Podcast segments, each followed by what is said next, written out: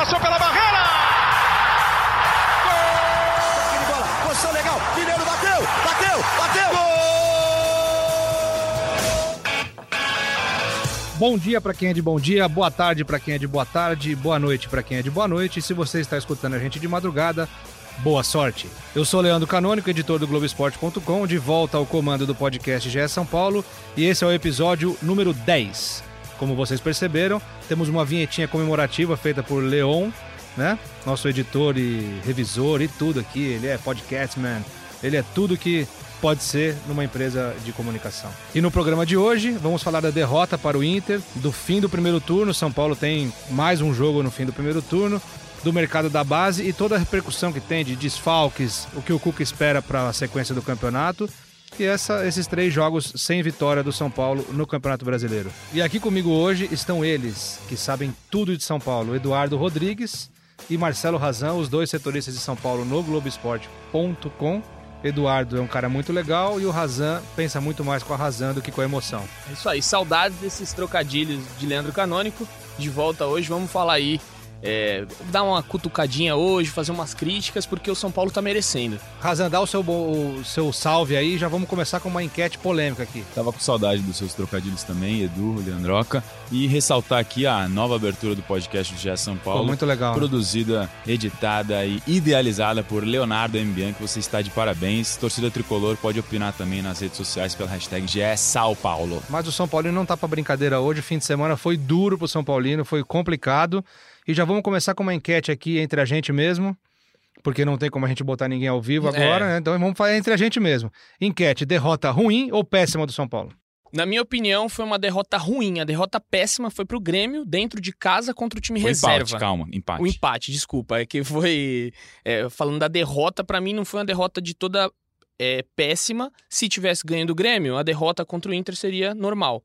Mas é, tudo bem, era um time reserva, só que o São Paulo também tinha muitos desfalques, teve que colocar um monte de garoto da base para estrear, então eu acho que foi uma derrota ruim. Gostei da autoridade do ditatorialismo. Não, ditatorialismo não dá pra falar.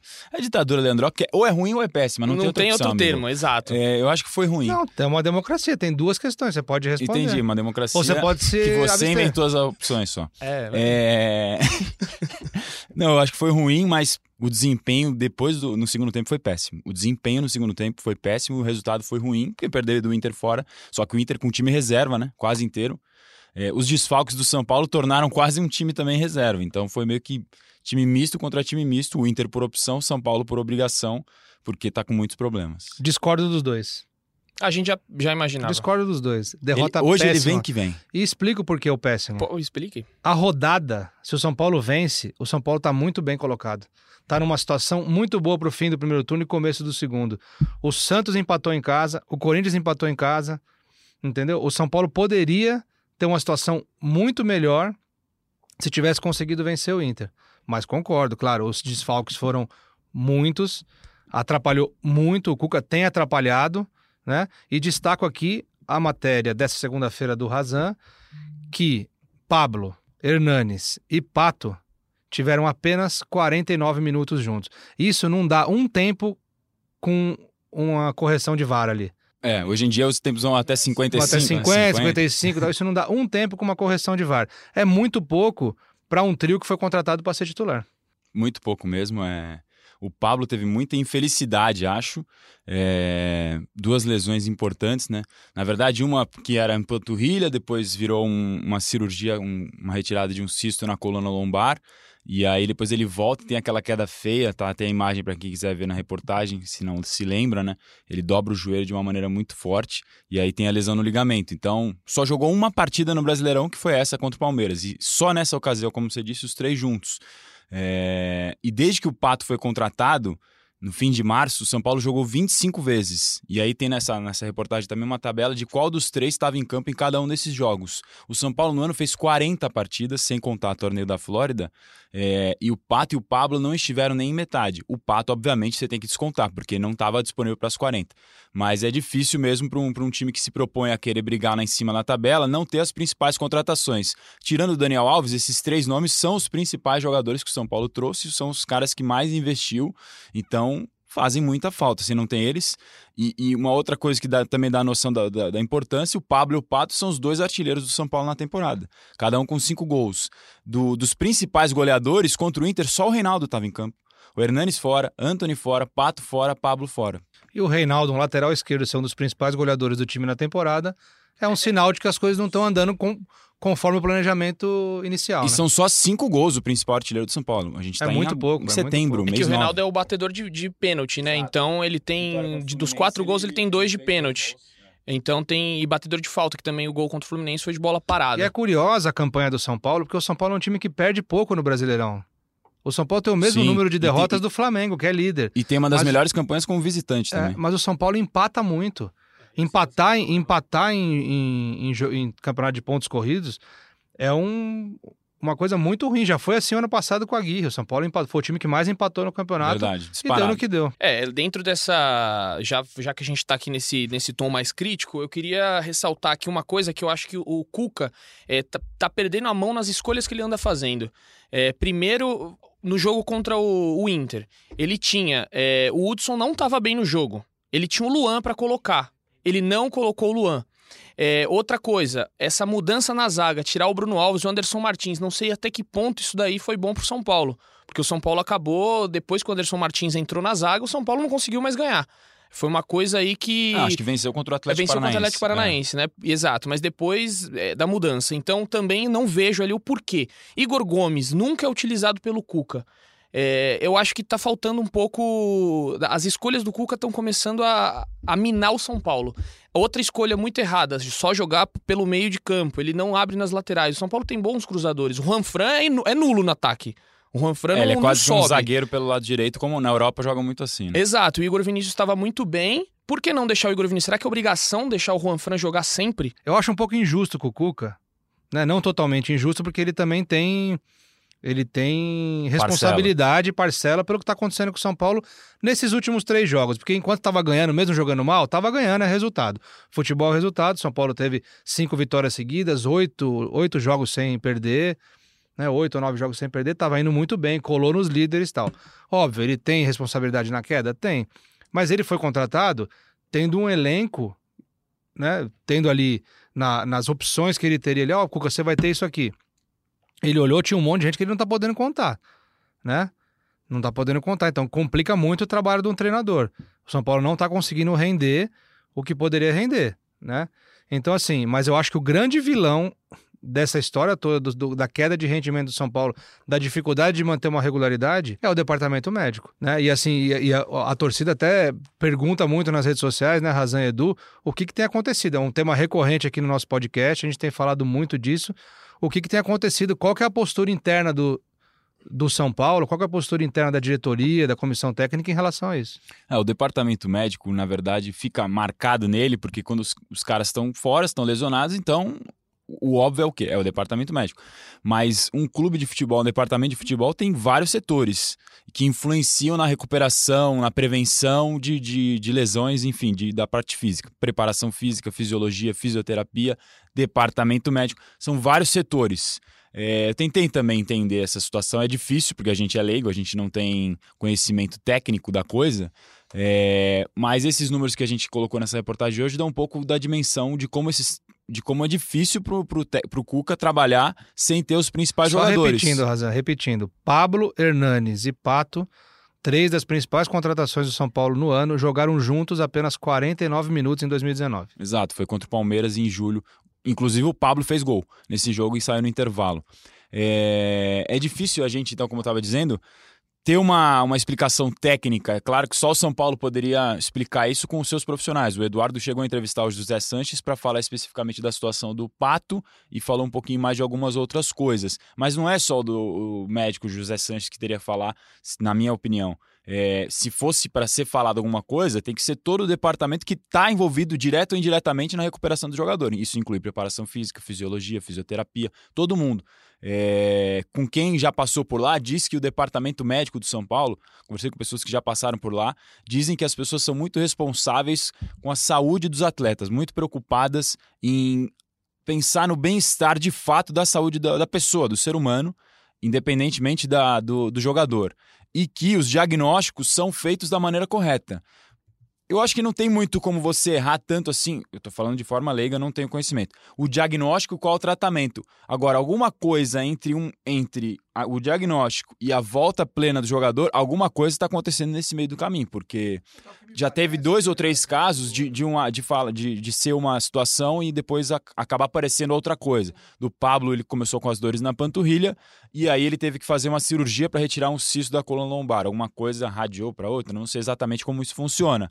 No caso do Pato, era uma coisa mais leve, eu estava de férias. Era dor muscular. Era uma dor muscular que depois se descobriu, ou se já sabia antes, mas não sei. É que acho E que aí- a pergunta é por que machuca tanto? O edema na coxa. Então, talvez hum, quantidade de treinos, forma como treino, não sei. Aí a gente teria que entender isso melhor. É, é, o que eu creio, muitas dessas é um pouco de azar também. A gente Sim, pode acho que a do, colocar. A do Pablo são duas de muito azar, eu acho. Principalmente a da volta dele, porque é um lance de jogo, ele dobra a perna sozinho, não tem o É. que fazer. E a do Pato, a primeira contra o Tuller, que foi uma Exato. pancada. Pancada total. A do Lisieiro. Lisieiro é, foram Todas duas do Liseiro Lisieiro. foram de, de pancada, Eu acho né? que só uma que não, que foi na coxa. As outras duas É, foi no talvez. tornozelo que ele levou pancada. que ficou uma É, bola e o- inchada. É, e o tornozelo dele. Hernanes, eu acho que ele voltou da China. É, O Hernanes sim é um caso é, que te o Hernanes preocupa é o porque, caso mais preocupante. porque foram lesões musculares, duas, se eu não estou enganado, e uma, uma tendinite na perna.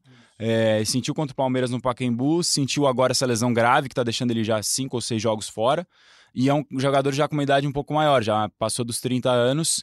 É, e o torcedor tem muito viva a imagem do Hernandes de 2017, que arrebentou, salvou o time, liderou, colocou a bola embaixo do braço e resolvia para São Paulo. E ele tá muito, mas muito, mas muito longe de ser esse jogador, nem sombra. O Hernandes não teve assim, se você Ainda bem fala que não assim. tinha VAR, né? Que ele botou a bola debaixo do braço. Não marcava. Se você. É difícil você lembrar dois, três jogos que o Hernandes arrebentou. Teve algum jogo que o Hernandes arrebentou assim, poxa, esse jogo. Ele fez o gol da vitória contra o Fortaleza, um resultado importante, Sim. 1 a 0 Mas um- o desempenho dele. Ele mesmo sabe disso, ele é o primeiro cara a se cobrar e tá bem claro. Ele até tem feito algumas postagens enigmáticas, ele sempre faz os momentos proféticos, né? É, até me falaram pessoas que estão próximas a ele para não tentar decifrar muito, entender a cabeça, porque ele gosta de, às vezes, até meio que é, desabafar ali na- nas redes sociais, coisa dele com ele mesmo. Mas todo mundo tá vendo. E aí ele postou uma, uma coisa que me chamou a atenção semana passada. É, sem meias medidas, de forma geral. Sem meias medidas. Agora, ou vou, ou vou, explodir, ou vou explodir o mundo, ou serei explodido. É, tipo, ou vai ou racha, algo nesse, nesse sentido. É, ele me parece muito incomodado também, porque ele, ele é o primeiro, um dos caras mais comprometidos com o São Paulo, tem um perfil de liderança, tem uma identificação com o clube e tá vivendo essa situação de não conseguir mostrar o que ele pode. É inegável isso, é inegável. Não tem. Ele tem. Ele se cobra muito, ele é um cara muito comprometido. Mas a temporada dele é nula até agora. Muito ruim. É, é muito ruim, não tem. É ou não é, Edu? Concordo. É, eu não tava tentando lembrar aqui um jogo que ele foi o craque do jogo. Não teve esse jogo. É, pelo que eu me lembro aqui. Pode não... ter tido algum outro que a gente tá É. falando, mas é, de forma geral, não tá entregando o que se esperava do Hernanes. E ele sabe disso, com certeza. Total. É isso aí. São Paulo, então, depois de cinco vitórias seguidas, colar na liderança, ficar bem próximo ali dos líderes. Perdeu do Vasco, empatou com o Grêmio em casa e perdeu do Inter fora. Uma sequência ruim, negativa. E o Cuca resumiu bem o sentimento depois da derrota contra o Inter. Vamos ouvir o que o técnico do São Paulo falou. Então, o torcedor, ele, por mais doloroso que seja e, e dói muito, você não ter essa arrancada, estar se distanciando dos times da frente. Nós já tivemos 11 pontos atrás, hoje a gente está atrás de novo, uma distância grande. Nós temos que fazer por onde recuperar. né? Vamos ter mais força de, de grupo a partir do próximo jogo e vamos nos recuperar. É isso aí, tá aí o Cuca falando, doloroso mesmo pro torcedor São Paulino. São Paulo volta a campo domingo, 19 horas, no Morumbi contra o CSA, para encerrar o primeiro turno. São Paulo só pode chegar a 34 pontos no máximo, né? Hoje está com 31 pontos na quinta colocação, fora do G4, uma situação que o Cuca não esperava no predinho que ele quer montar ali, que ele quer construir. Ele não esperava tantos Percalços, tropeços, né? tropeços, Tantos é. tropeços nesse fim de, de primeiro turno. Quem pode voltar? Quem são os desfalques para esse jogo? Como é que tá isso aí, Razan e Edu? Só, só apontando uma última coisa, acho que assim, tem, os desfalques fazem falta. Eu até escrevi isso na análise que a gente fez pro Globoesporte.com, mas o São Paulo precisa jogar mais futebol, independentemente dos desfalques. Total, total. É, tá jogando abaixo, até quando você falou, os resultados estavam acontecendo, mas também não tinha um desempenho talvez tão vistoso assim, mas tudo tem, tem, tem um porém. É um trabalho que está começando, tem um monte de gente chegando e saindo. E o Cuca falou um negócio que, que ele falou assim: vou falar um negócio que talvez muita gente não vai entender. É, até o jogo contra o Santos, mais ou menos, eu tinha um time com 80% do padrão, alguma coisa nesse sentido. Isso, ele falou. isso, 80%. É, mas aí chegaram jogadores novos. E aí você tem que readaptar. Juan Fran, Dani Alves, muda o jeito de time jogar. Não é que é ruim ter o Daniel Alves, calma, não é isso. É que você chega um jogador novo, ainda mais atuando na posição que não é a dele. Ele nunca jogou de meia central, pelo menos que eu me lembro. Meia, camisa 10, meia armador de uma equipe, não lembro. Pode ter jogado na segunda linha ali ou na lateral. E um jogador europeu que não é comum a gente ter aqui no Brasil, o Juan Fran, o espanhol, então muda a forma do time jogar. Se você pegar a escalação do jogo contra o Palmeiras, tem essa foto até posada na reportagem de, dessa segunda no Globoesporte.com. Para mim, aquele é o que mais se aproxima de um time ideal do São Paulo. Se você tira o Hudson, que estava como lateral, e põe o Dani Alves, que é a posição dele ali, é o time, para mim, considerado ideal do São Paulo, porque estavam Anthony, Pato, Pablo, Tietê, Hernanes, todo mundo, os principais, Volpe, Bruno Alves, Arboleda, Reinaldo. Tirando o Hudson ali, de repente, e colocando o Dani Alves, talvez aquele seja o time ideal do São Paulo que o torcedor não sabe quando vai conseguir ver. Talvez nesse domingo agora, né, Edu? É, vamos. É, essa expectativa, como o Leandro tinha perguntado sobre desfalques, é, a gente vai ficar na expectativa aí da, do retorno do Pato, do Pablo, do Hernanes, que a gente já falou, Toró. É, e o Rojas que não volta tão cedo, como todo mundo aí já sabe. É, eu acho, acredito eu, pelo que a gente viu na semana passada, o Pablo tá perto de um retorno. É o que parece um pouco mais à frente, é, né? um pouco mais à com frente. bola, com grupo. É, e eu, eu acho, não, não sei, a real dimensão da lesão do Hernanes, é a mais enigmática, assim. Tá- E- e é tão enigmática era grave, quanto né? ele. É. que era, era grave, na lesão na gra- grave na coxa.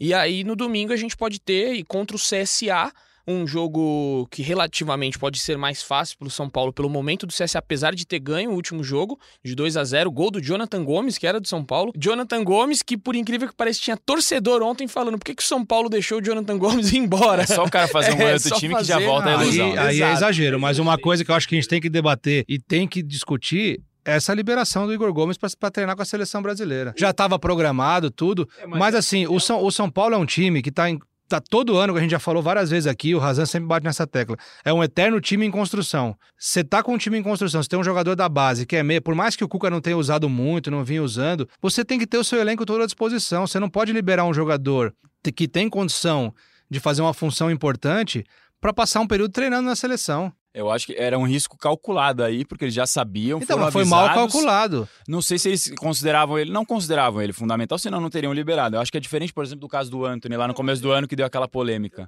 O Anthony era um titular absoluto do time. Igor Gomes era, era, era não, é reserva, chegou a entrar em um outro jogo. Sim, Por mas mais quem, que ele não quem- tivesse quem meias, tinha de meia para colocar? Ele já usou o Everton nessa função, Não, acabou tudo usando bem, ele. mas, é, mas contra o Grêmio, quem que ele colocou no fim do jogo e deu um calor no Grêmio? Foi o Igor Gomes, mas ele já tava. O que o São Paulo explica é isso, né? Ele já tava liberado há muito tempo. Já estava combinado antes e não era um jogador considerado imprescindível. Eu acho que assim, no contexto de todos os desfalques, realmente, faz, fez falta. Claro. Mas em condições normais a gente não estaria falando disso, porque é um jogador que não é titular, eu acho.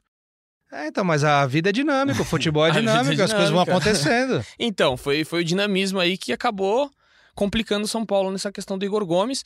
E É acho. mais uma areia no grãozinho ali que É, já tá que já tá- estourando. O São Paulo é um time que qualquer coisa hoje em dia fica maior. Por quê? Pelo jejum de títulos, pelas temporadas recentes, luta contra o rebaixamento. Entendeu? A pressão Uma tá grande. neve, é. Não pode dar motivo, É. entendeu? Tem que ter um. Sabe, pô, pra que liberar um jogador pra treinar com a seleção brasileira? Sobre os caras que podem voltar contra o CSA, é, a informação no São Paulo é de que todos os quatro vão começar a semana com chances de retornar. Vão começar treinando no CT com chances de retornar. Vai ser confirmado ou não a volta deles de acordo com a evolução dos quatro na semana. Mas que certamente pelo menos um deles deve voltar. Essa é a ideia. E os caras que estão na seleção, Dani Alves, Anthony, Valse e Igor Gomes, esses devem estar à disposição normalmente, a não ser que alguma coisa surja no caminho. E tem suspensos, né? tem, tem suspensos. Igor Vinícius. E E Hudson. o Hudson. É só complementar uma coisa, você tinha falado por que liberar um jogador. É, eu acho que também vai muito da vontade do próprio jogador. O Igor Gomes com certeza gostaria de. Teve acontecido isso com o Anthony no torneio de Tulum. É, ele queria ir e o Cuca falou: não vou deixar um cara aqui infeliz. Provavelmente o Igor Gomes, pô, você vai treinar com a seleção principal, do lado de Neymar, do lado de é, Firmino, enfim. É uma valorização É uma pessoal. valorização jogador, pessoal, é importante pra ele. Mas vocês acham valorização pessoal o cara treinar ao lado do Neymar? Eu acho que sim. Eu acho que ele tá vendo, não tá treinando ao lado do Neymar, mas ele tá Ele tá treinando aprendendo com a com, jogadores de altíssimo seleção nível que ele nunca teria Ah, mas- ter oportunidade se Mas não se ele assim. decide um jogo pelo São Paulo no Campeonato Brasileiro, ele tem mais vitrine do, ou decidir um Não, jogo pelo sim, São Paulo ou Tem mais treinando vitrine, com a mas seleção? é, decidir pelo São Paulo, ele é jogador do São Paulo. Ele vai poder decidir, entre aspas, a Não, qualquer mas se ele é momento. jogador do São Paulo, a prioridade Mas- dele tem que ser o Mas São Paulo. imagina, Claro que sim, imagina mas- na cabeça dele, eu sou só Mas se ele reserva. conversa com o treinador e o treinador. Provavelmente teve essa conversa. Eu acho que não foi assim, ah, vou embora, tchau, gente, tô indo. Não, eu sei Deve que ter não tido essa teve. conversa. E se ele sabendo que ele não é titular e o É, treinador é, liberando, imagina, é uma tá- oportunidade tá única pra reserva, ele. Só reserva. Ele vai vai querer ir. Pô, eu só fico na reserva aqui, vou lá treinar. Então, eu- ou eu treino aqui. Ué, mas o, o contrato dele diz que ele tem que ser titular?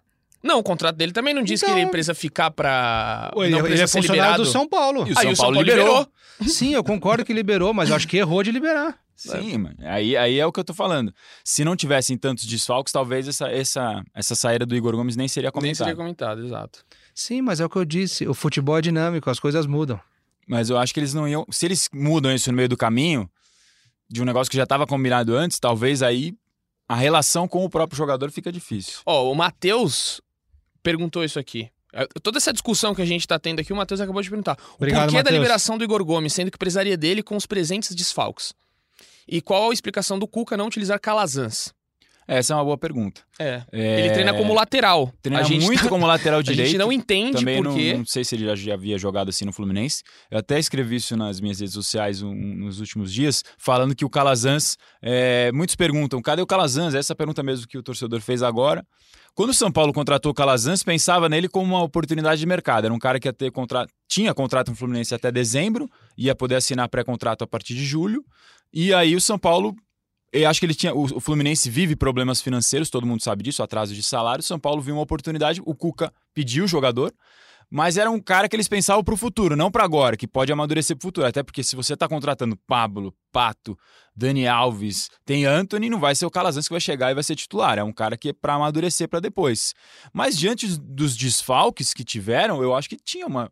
Cabia o Calazans. Inclusive, eu não sei o que você tem achado, Edu. Nessa semana eu achei que ele treinou bem. Ah, ele fez dois gols num dos treinos É, de campo ele, reduzido. mostrou, ele, ele tá fez um lançamento mesmo. num- numa jogada, ele dava, deu um drible pela direita, lançou a, a jogada, inverteu pro outro lado, saiu um baita gol bonito. Enfim, ele tem condição de, de pelo menos entrar em algum jogo com tantos desfalques. Eu acho, minha opinião. Não sei qual é o planejamento do Cuca para ele. Para mim, já poderia ter entrado, porque o Cuca preferiu treinar o Igor Vinícius, que não é um ponta de ofício, na posição, treinou como titular e acabou não gostando pelo jeito, porque não escalou ele, mas depois usou ele durante o jogo. E o Cuca, eu reparei também que no treino pegou um pouco no pé do Igor Vinícius, que ele queria que ele desse esse passe em profundidade com qualidade. Ele não estava conseguindo, o Cuca estava exigindo que ele melhorasse.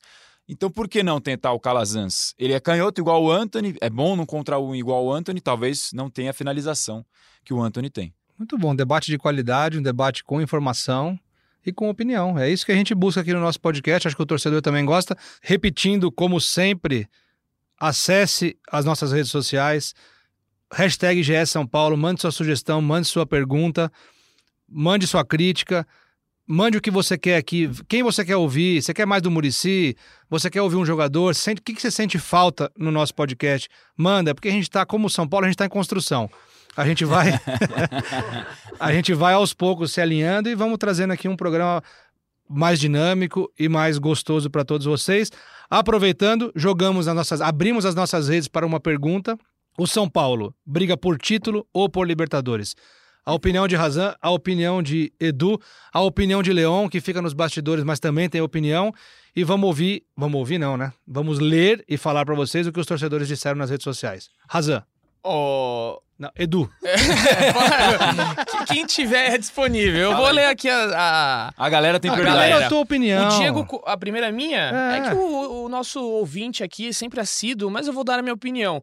É- Não, então é- agora fala do ouvinte. Tá bom, então. O Diego Coxinha é o primeiro. Briga por uma vaga direta na Libertadores. O time ainda não tem um padrão de jogo e muito menos entrosamento. O DM não colabora, inúmeras lesões em momentos decisíveis, decisivos. No papel, até brigaria pelo título, mas na bola ainda está longe do necessário para tal feito. Diego Coxinha. Diego, valeu, coxinha. É, e aí, é, minha opinião agora. Eu já mudei essa opinião nesse podcast. É aqui isso que eu ia falar. A gente respondeu no vezes. primeiro podcast. né, Mas o podcast, assim como a vida e o futebol, o podcast é Eu já nem dinâmico. lembro o que eu falei, pra Ó, falar no-. Nosso primeiro, eu lembro, os três foram Libertadores. Libertadores. É. No penúltimo. Depois que o Daniel Alves tinha- foi contratado, Aí eu. A gente disse que acho Subiu de patamar, Subiu de brigava patamar. por título. Aí, Talvez. Não só o Daniel Alves, não é só isso. O time também, a sequência de resultados mostrava, apontava pra isso. se eu não me engano, o podcast que, que teve a presença de Felipe Diniz, a gente falou que era brigar por título. E agora eu vou mudar de novo, porque eu acho que briga pela Libertadores. Pelo é que o. resultadista. É, pelo que o Flamengo vem demonstrando, pelo que o Santos deu uma caída agora é, no campeonato, então acho que é, vai brigar também pelo título. E o Palmeiras, com a mudança de técnico, vem muito forte. Eu creio no Palmeiras que vem com força. Então o São Paulo tá ficando distante. Pra dar essa arrancada agora vai ter que ser um segundo turno muito espetacular. Razan, a sua opinião e mais algumas coisas da rede social. Vamos lá. É, Libertadores, São Paulo Libertadores. Eu até escrevi, eu fiquei nessa dúvida quando eu escrevi outro dia sobre título. Muita gente, você tá maluco? Que briga por título, não sei o quê. É Libertadores. Nenhum torcedor do São Paulo tá falando que briga por título. E hoje provavelmente vai ser unânime a opinião nesse sentido. A torcida tá machucada mesmo. É, mais do que os desfalques, eu acho que tá faltando bola pro São Paulo, independentemente dos resultados. Tá jogando, não tá jogando um bom futebol.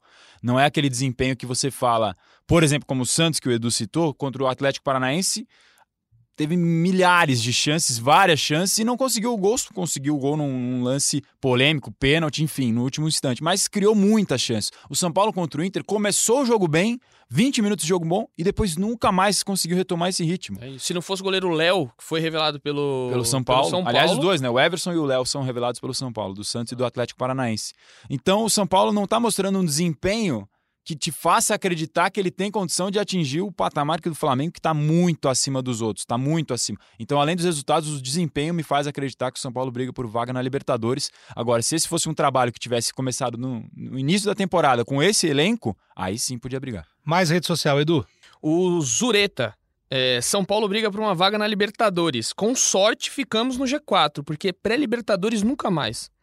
É, o nosso amigo aqui também, é, deixa eu pegar o nome dele certinho, Mantoves Rafa. Rafa Mantoves. O São Paulo briga pelo G4. Tá respondido, é isso aí. Curto e grosso, tá certinho. Acabou. Mais alguma coisa? Ninguém fala título? Não temos título. Ninguém fala título. É o que eu tava, realmente estava percebendo. O pessoal tá bem descrente com, com o time do São Paulo. Os resultados recentes influenciam nessa, nessa análise de, de, de opinião, né? Três jogos sem vencer e três jogos sem fazer gols. Isso é importante ressaltar. É, é, não, é, não é algo simples e não é a primeira vez que acontece também na temporada com o São Paulo. Já teve um período, se eu não estou enganado, de quatro jogos sem fazer gols ali entre os confrontos com Corinthians e Bahia pela Copa do Brasil, quando o São Paulo foi eliminado. Queria levantar um tema aqui. O que que vocês acham? Raniel foi contratado ano que vem, é, vai ser pago só Ué, ano que vem. você veio do por 13 futuro? Não, foi contratado por 13 milhões que vai ser pagos, vão ser pagos só ano que vem. Aham. E o Raniel ainda não mostrou que veio, né? Mas se não fosse ele, nem centroavante teria para esse jogo de novo. É, pois é, mas. Porque ele voltou de É, suspensão. eu acho que é, é muito cedo ainda É pra, cedo, eu também acho. Ah, eu acho que ele tem. pra bom, dar um veredito. Eu, eu, vou, gosto, eu, vou- acho um bom nome, eu gosto do Eu jogador. queria só saber a E acho que pode- aqui, né? Levantar a bola. Eu só vou dar minha chutava. opinião aqui na nossa, na nossa enquete do Briga por Título por Libertadores. É eu vou importante. E eu vou continuar com o Briga por Título. Eu vou dar um voto de confiança ao São Paulo, porque o São Paulo com o elenco completo, e eu lendo vocês, acompanhando o noticiário de vocês, tem a expectativa de voltar Hernanes, voltar Pato, voltar Pablo ainda aí. Tem mais 20 jogos do campeonato. É muito jogo. O Flamengo vai dividir com a Libertadores, está jogando muita bola o Flamengo. O San- Mas os times oscilam no Campeonato Brasileiro. E o São Paulo, em 2008, a gente não pode esquecer, virou o turno 11 pontos atrás do Grêmio. Era outra época, outro elenco, mas no Campeonato de Pontos Corridos, Ele dá abertura para ele dá tipo abertura para isso. Então, assim, o São Paulo tem que agora o quê? Recuperar seus jogadores, focar nos treinamentos, sabe? Fazer um time bem treinado para o Cuca poder usar as opções que ele estava usando como titular como opções de surpreender. Né? Ele já estava tendo. As opções que ele tinha para surpreender, ele já estava usando já de começo Tanto de jogo. que nesse jogo entraram dois garotos da base É. que quase nunca tinham jogado. O Sara jogou uma vez e Então, o Fabinho assim, nem jogado tinha. Trabalhar para quê?